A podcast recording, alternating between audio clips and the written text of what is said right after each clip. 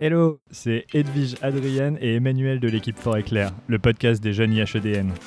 Nous ne sommes ni journalistes ni ingénieurs du son, mais notre objectif est de vous faire découvrir les dessous du monde de la défense et de la sécurité à travers des rencontres, des portraits et des témoignages inédits. Les membres des jeunes IHEDN prennent le micro et sillonnent l'Europe pour interviewer les acteurs de ce monde, civil ou militaire. Ils nous confient leur parcours, leur mission, partagent leurs réflexions, anecdotes et leurs difficultés. Évidemment, chaque parcours est unique, alors inspirez-vous. Votre épisode commence maintenant. Bonne écoute sur Fort Éclair.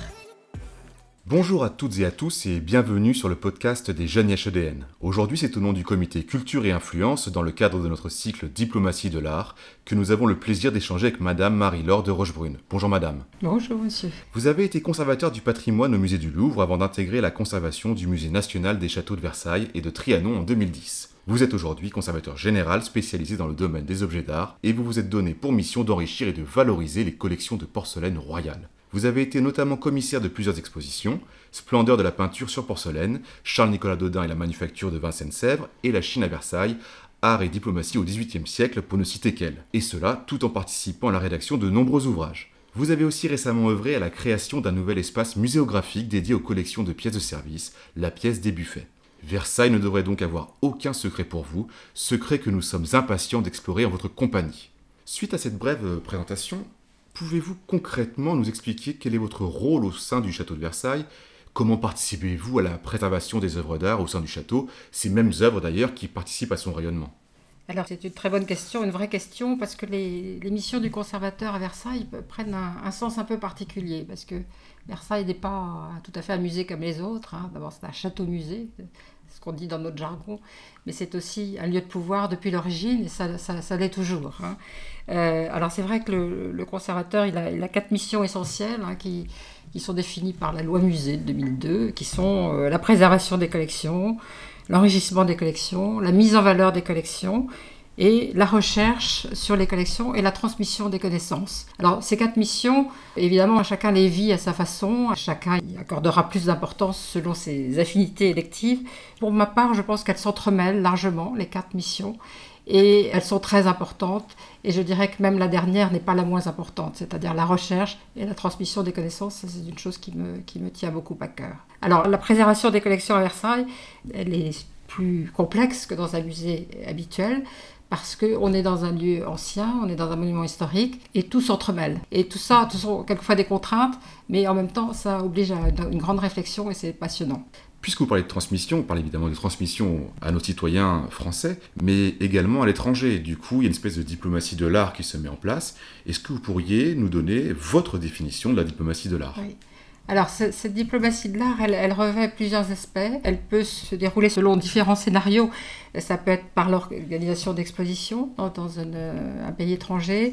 Ça peut être de, faire des conférences à l'étranger, de participer à des colloques à l'étranger. C'est aussi tout simplement dans le fait de nouer des bonnes relations avec des homologues étrangers et qui peuvent avoir quelquefois des conséquences inattendues et très passionnantes. Par exemple Par exemple, au début de ma carrière, j'ai fait un stage au musée des beaux-arts de Boston et j'ai rencontré un conservateur, Jeffrey Munger, qui est parti par la suite au Metropolitan Museum de New York. Et en 2013, euh, grâce à la générosité de Jeffrey Munger, nous avons pu ainsi réunir une garniture de cinq vases de porcelaine de Sèvres qui avait appartenu à Madame Victoire, une fille de Louis XV, parce que deux de ces cinq vases se trouvaient au Metropolitan et le Metropolitan, sur la proposition de Jeffrey Munger, a accepté de les déposer à Versailles. Nous-mêmes, nous avions les trois autres vases. Et pour la première fois, nous pouvions réunir à Versailles un ensemble qui avait disparu à l'époque révolutionnaire. Et c'était, c'était un grand moment pour le château.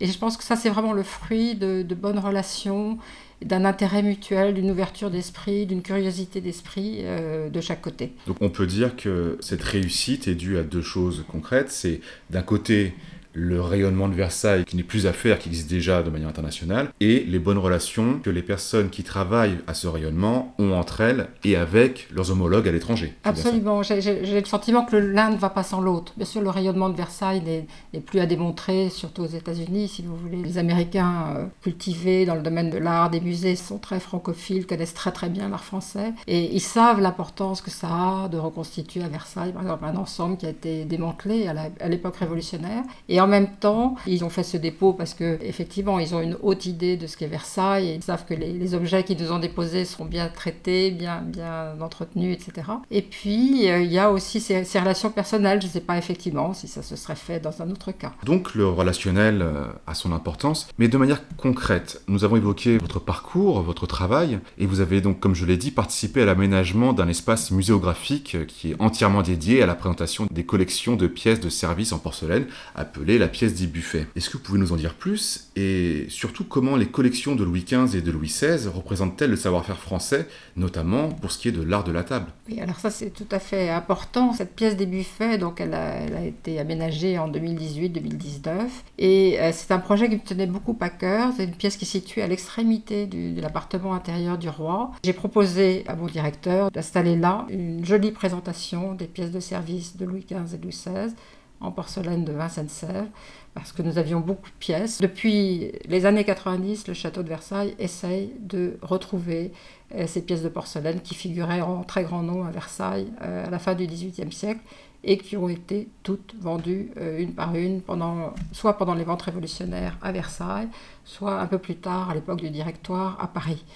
Et là, dans cette, pièce, nous pouvons présenter une centaine de pièces de service, ce qui est quand même considérable, à la fois des pièces, euh, des assiettes, des, plats, des pièces de forme, mais aussi des pièces de biscuits qui étaient destinées au décor de la table. Le décor de la table au XVIIIe siècle est d'un extrême raffinement. Au XVIIIe siècle aussi, on, a recours à ce qu'on appelle le service à la française, qui est une, façon de, servir les plats, de servir les convives, qui est peut-être la plus raffinée qu'on ait jamais connue. Le service à la française, en fait, à l'origine, il est italien. Hein. il vient d'Italie. Il, il arrive en France à l'époque de la Renaissance. On l'appelle service à la française parce qu'il ne va cesser de se, se raffiner, de se perfectionner au cours du XVIIe siècle. Et l'apogée, c'est vraiment le, le milieu du XVIIIe siècle et 18e siècle, euh, donc c'est là qu'on voit véritablement apparaître euh, ce qu'on appelle aujourd'hui l'art de la table à la française. Absolument, absolument. Et donc la diplomatie culinaire qui en découle, et donc aujourd'hui notre rayonnement gastronomique vient aussi en partie de là. Vient absolument. C'est bien savoir présenter, hein, bien manger c'est une chose, bien présenter c'en est une autre, et généralement ça accompagne bien manger. Et la, la, la, porcelaine joue un rôle même dans cet art de vivre à la française, même aujourd'hui, dans, dans, le rayonnement qu'elle peut avoir, parce que aujourd'hui encore, la manufacture de Sèvres existe encore aujourd'hui, et souvent, dans les cadeaux diplomatiques du président de la République, figure des pièces provenant de la manufacture euh, de Sèvres. De Sèvres, d'accord. Vous avez évoqué le cadeau diplomatique et notamment le cadeau de la porcelaine de Sèvres faite par notre président. Vous avez notamment travaillé sur une exposition qui s'intitulait La Chine à Versailles, art et diplomatie au XVIIIe siècle, qui retrace euh, l'histoire des échanges politiques, scientifiques et artistiques entre la France et la Chine au siècle des Lumières. Est-ce que vous considérez que ce type d'exposition peut influencer en fait les relations entre États et notamment, ben, dans ce cas bien précis, entre la Chine et la France? Oui, j'en suis persuadée parce que cette, exposition racontait une histoire un peu particulière, l'histoire de ces, relations très, très spéciales qui se sont nouées entre la Chine et la France à l'époque de Louis XIV, parce que Louis XIV a eu l'idée extraordinaire, enfin il a été poussé dans, cette idée par un, père jésuite qui était venu de Chine pour le rencontrer. Il a eu l'idée formidable d'envoyer en, en Chine six pères jésuites, cinq seulement y sont arrivés, pour que ces pères jésuites puissent parvenir à, avoir des contacts avec l'empereur de Chine. À cette époque-ci, c'était l'empereur Kangxi qui régnait. L'empereur de Chine ne recevait pas d'ambassadeur d'aucune nation. Hein. Donc il fallait, si on voulait se rapprocher de l'empereur, si on voulait avoir des contacts avec lui, avoir une influence sur lui, sur la cour de Chine, il fallait trouver des biais différents. Et en fait, le père jésuite, à l'image du, père Matteo Ricci, qui le, premier a mis en œuvre cette politique, le père Ricci, c'était un jésuite italien, un romain, qui est parti en Chine à la fin du XVIe siècle et qui a euh, été très admiré par l'empereur qui régnait à cette époque-là parce qu'il avait des connaissances en mathématiques, en astronomie, en géographie absolument extraordinaires et l'empereur l'a admis à sa cour et, avait beaucoup de respect pour lui et à partir du père Ricci, il y a eu une succession de plusieurs pères jésuites qui se sont succédés. Et ces jésuites avaient une, position tellement importante qu'on leur avait confié la direction du bureau impérial d'astronomie, qui était euh, ce qui correspondrait à un véritable ministère aujourd'hui. L'astronomie tenait une place très importante en Chine parce que la prédiction des, différents euh, événements astronomiques était très importante pour l'empereur. Et l'empereur s'est vite rendu compte que ces astronomes européens ils étaient beaucoup plus performants que les astronomes chinois. Donc ils ont, ils ont une place privilégiée qui n'a pas été sans susciter évidemment beaucoup de jalousie, même à la cour de Chine. Louis XIV avait eu vent de tout cela, bien sûr, donc il a répondu oui euh, au père Couplet qui est venu le rencontrer à Versailles, et il a envoyé des jésuites, et ça a été le début d'une relation très particulière qui a duré jusqu'à la Révolution française, entre la cour de France et, la cour de Chine. Et même à, une époque où les, jésuites étaient expulsés de partout en Europe, la compagnie de Jésus était interdite, eh bien les derniers jésuites en activité, ils se trouvaient en Chine ils occupaient toujours une place très privilégiée à la cour de l'empereur. Nous avons donc évoqué la, question à la fois donc, du rayonnement de manière générale euh, contemporain, nous avons évoqué aussi l'art de la table, vous venez de le dire aussi, la diplomatie directe, enfin plutôt indirecte par de différents biais, mais comment, quand on n'est pas au courant de tout cela, quand on ne connaît pas véritablement l'histoire de cette diplomatie et de Versailles en général, comment est-ce que vous pourriez tout simplement expliquer cette fascination qu'a l'étranger, qu'a le touriste, qu'a même les Français pour Versailles aujourd'hui alors c'est une fascination qui est ancienne, hein. c'est-à-dire que quand on regarde un peu l'histoire de Versailles, l'histoire des réceptions d'ambassadeurs, des réceptions en tout genre, de personnes étrangères qui sont venues à Versailles depuis la création de Versailles, il y a euh, une vraie admiration, il y a, une fascination pour les usages versaillais aussi. C'est pas seulement une fascination pour le bâtiment, il y a une grande admiration pour les, usages de la cour et la cour de Versailles donne le ton à toute l'Europe pendant longtemps. Hein. Et ça, c'est vrai dès la fin du XVIIe siècle. Ça sera vrai encore tout au long du XVIIIe siècle. Par exemple, le, service à la française dont on parlait, il va être copié, imité dans toute l'Europe. Donc cette fascination, elle est ancienne. Elle aurait pu euh, s'éclipser totalement au cours du XIXe siècle. Finalement, elle va renaître va véritablement, et on, verra qu'elle n'avait jamais complètement disparu au début du XXe siècle lorsqu'après la Première Guerre mondiale, euh, par exemple, euh, quelqu'un comme Rockefeller a décidé d'aider Versailles après la guerre de 14. Versailles n'est pas en bon état à cette époque-là, il y a beaucoup de travaux à faire, notamment au château, mais aussi dans les, les Trianons et notamment au Petit Trianon. Et Rockefeller va aider énormément parce que pour lui, pour euh, un Américain très cultivé de cette époque-là, Versailles, c'est un lieu essentiel, c'est un lieu important. Alors, par ailleurs, il y a quelque chose chez les Américains qui est, très vrai. Moi, je l'ai constaté quand à chaque fois que je suis allée aux États-Unis. C'est chez une certaine partie de l'Amérique très cultivée, il y a une reconnaissance envers la France, il y a une reconnaissance envers Louis XVI. Louis XVI, c'est lui qui a permis l'indépendance américaine. Hein. Si les troupes françaises n'avaient pas, pas participé à la bataille de Yorktown ou la bataille de la Chesapeake, je ne sais pas si l'Amérique serait euh, devenue indépendante aussi vite. Hein. Donc ça, ça c'est resté dans l'état d'esprit. Alors, vous me direz que c'est dans une sphère euh, très élevée d'un monde un peu privilégié. Mais du coup, euh, tout de même, cette idée s'est répandue. Et Versailles, finalement, reste un modèle, un modèle du genre. Il faut penser aussi que pendant très longtemps, la langue française était la, langue diplomatique. Hein. Euh, au XVIIIe siècle, des gens comme Catherine II écrivent en français, écrivent leurs lettres en français. Frédéric de, le Grand de Prusse également. Tous les princes étrangers parlent le français. Hein. c'est le, titre d'un merveilleux livre de Fumaroli qui s'appelait Quand l'Europe parlait français. Donc tout ce rayonnement, il n'a pas été complètement oublié.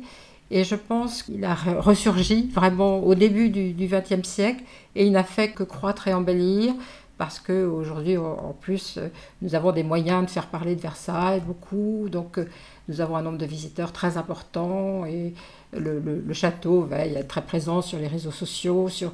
Donc cette fascination, elle, se fait par d'autres biais évidemment aujourd'hui, euh, mais elle est toujours très réelle. Donc on peut considérer que parmi euh, tous les pays qui ont une fascination, une attractivité forte pour Versailles, il y a les Américains en tête.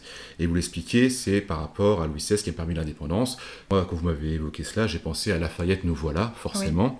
Donc c'est aussi dans la culture populaire. J'évoquais la question de la fascination des Américains pour Versailles. Il y a bien évidemment d'autres pays dans le monde qui ont cette fascination. Et pouvez-vous profiter aussi justement pour euh, nous parler des collaborations qui ont lieu avec ces mêmes pays? Oui, alors c'est quelque chose que j'ai découvert lorsque j'avais organisé en 2014 la Chine à Versailles. Et cette exposition, elle va se tenir à, Pékin, la cité interdite, euh, on l'espère en 2024. Et, je me suis rendu compte euh, au cours des, séances, des échanges que, nous avons eus avec nos, homologues chinois, qu'il y avait une fascination de la part des Chinois. D'abord, ça se voit dans, dans la fréquentation, enfin avant le Covid. Euh, les Chinois étaient le public étranger le plus nombreux à Versailles. Et euh, à la cité interdite, les, gens de la cité interdite considèrent un peu Versailles comme leur euh, alter ego, si vous voulez, dans, le monde. C'est très amusant, je, n'avais jamais pensé à, cette, cette, comparaison, c'est-à-dire à la fois le lieu de résidence en France du roi, du souverain, mais aussi un lieu de pouvoir très important. Et c'est ce qu'est la cité interdite, et ce qu'est encore aujourd'hui la cité interdite. Et, cette, cette, similitude les, a beaucoup frappés, les a beaucoup intéressés, et je pense qu'il euh, a, il a suscité vraiment cet intérêt de la direction du musée de la Cité interdite pour le, le projet que nous avions déjà réalisé à Versailles en 2014. Est-ce que vous avez d'autres exemples?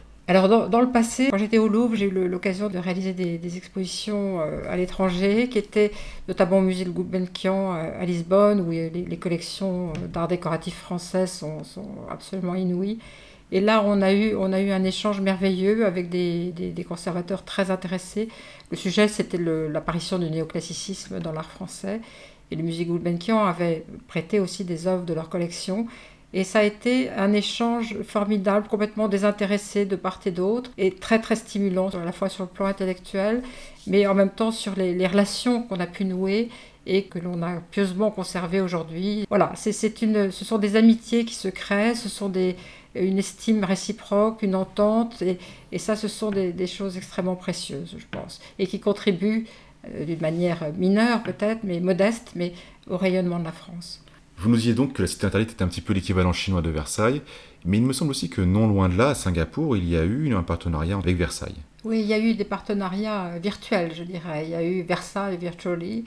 Euh, la même chose se fait également à Shanghai et dans d'autres lieux. C'est vrai qu'au moment du Covid, euh, le château a cherché à développer d'autres moyens de, de, faire connaître les collections, de faire connaître le château. Et le, numérique occupe une place importante aujourd'hui dans, les relations euh, internationales de Versailles.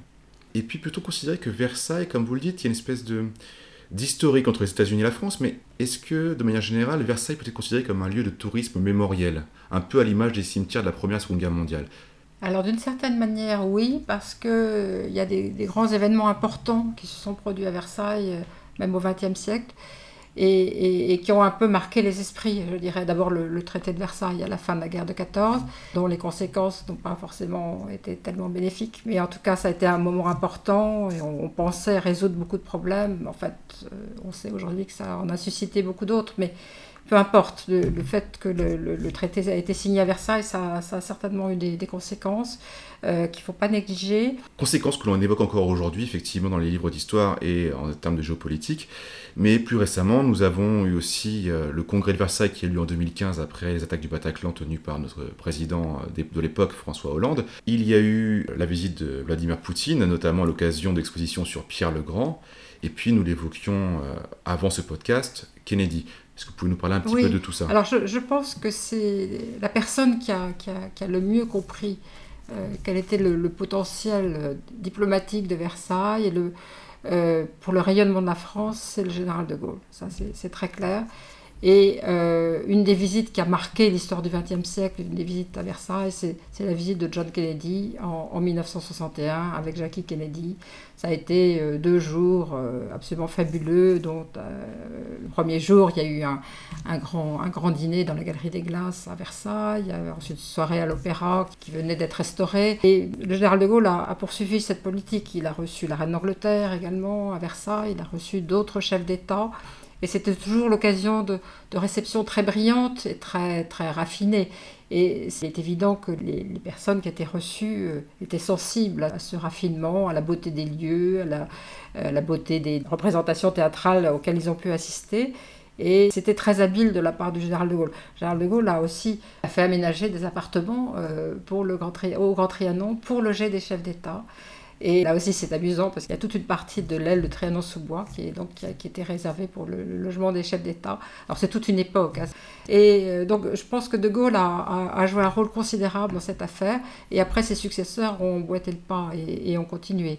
Pompidou a également reçu des chefs d'État, Giscard d'Estaing également. C'est toujours le cas aujourd'hui, puisqu'effectivement, en 2017, euh, le président Macron a reçu euh, M. Poutine. Pourquoi 2017 Eh bien, parce que c'était le troisième des tricentenaires de l'avenue du tsar Pierre le Grand euh, à Versailles et à Trianon en particulier. Donc c'était un anniversaire.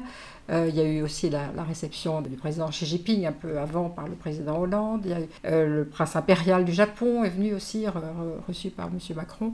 Donc Versailles reste un lieu de réception très beau, très raffiné, qui permet de flatter les, visiteurs que l'on reçoit. Hein.